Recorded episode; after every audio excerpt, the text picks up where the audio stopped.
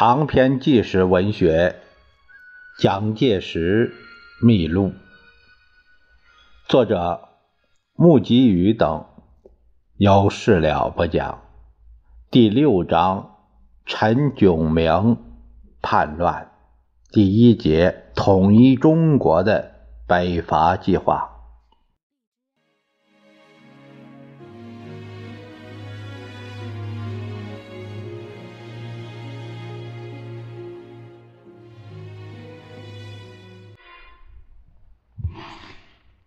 蒋介石与王太夫人丧事完竣之后，即赶往孙文处效力革命，并离开故乡。在一九二一年十二月十二日，革命行动的下一个目标是举兵北伐，统一全国，故在赴粤途中，悉心研拟北伐作战计划。及至一年一月十八日，抵达孙文驻节之地的桂林。孙先生于一九二一年五月就任非常大总统之后，对受北京政府唆使来犯的桂军陆荣廷所部展开反击，攻下南宁、桂林。陆荣廷九月底逃亡越南。桂系军阀为之崩溃。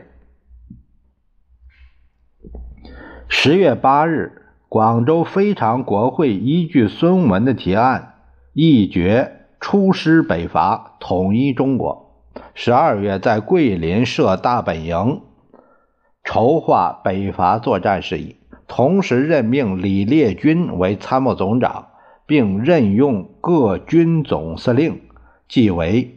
滇军朱培德、赣军彭承万、黔军古正伦及粤军陈炯明等，但陈炯明则是一个不好驾驭的人。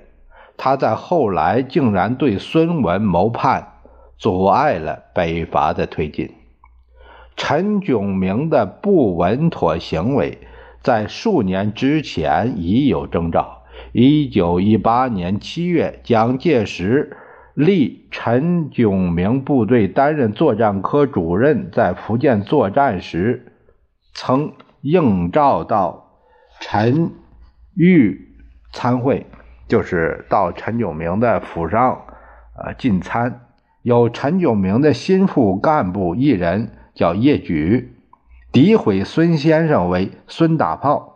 蒋介石乃在别室告知陈炯明注意，陈不但不加制止，却反而为之辩解。蒋介石为此愤然向陈提出辞呈，促其反省。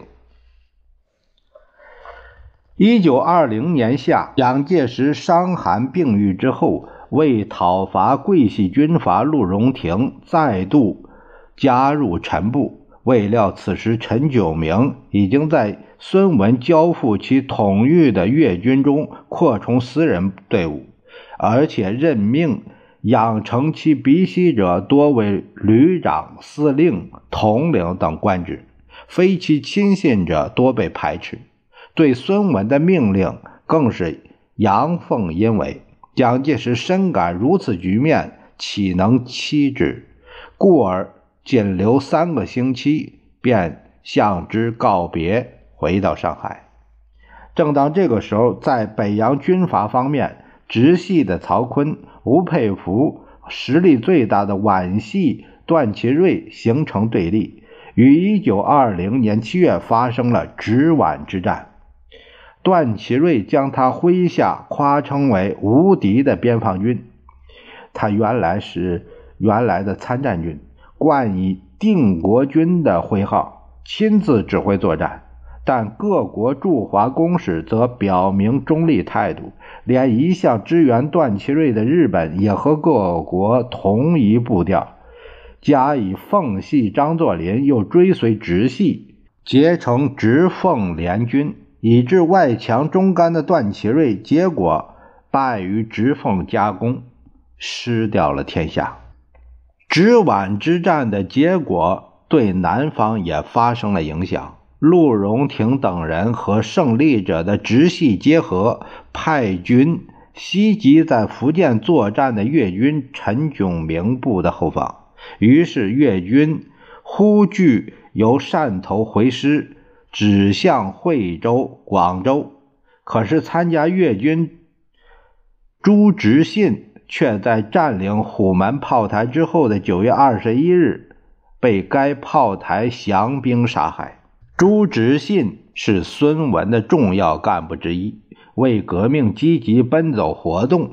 当其殉难之后，孙文由上海致函蒋介石，他说：“执信忽然猝折，使我如失左右手，既无党中之兵士而且能肝胆照人者，今已不可多得。”为兄之勇敢程度，可与之信比；而知兵则又过之。兄性刚而忌俗过甚，故常举语难合。然为党负重大之责任，则勉强牺牲所见而降格以求，所以为党，非为个人也。在孙文的指示之下，蒋介石十月六日复归陈炯明的右翼军。二十日，代理因病请假的许军长，就是许崇智，担负第二军前线总指挥的任务。粤军乘势攻下惠州。二十九日，收复广州。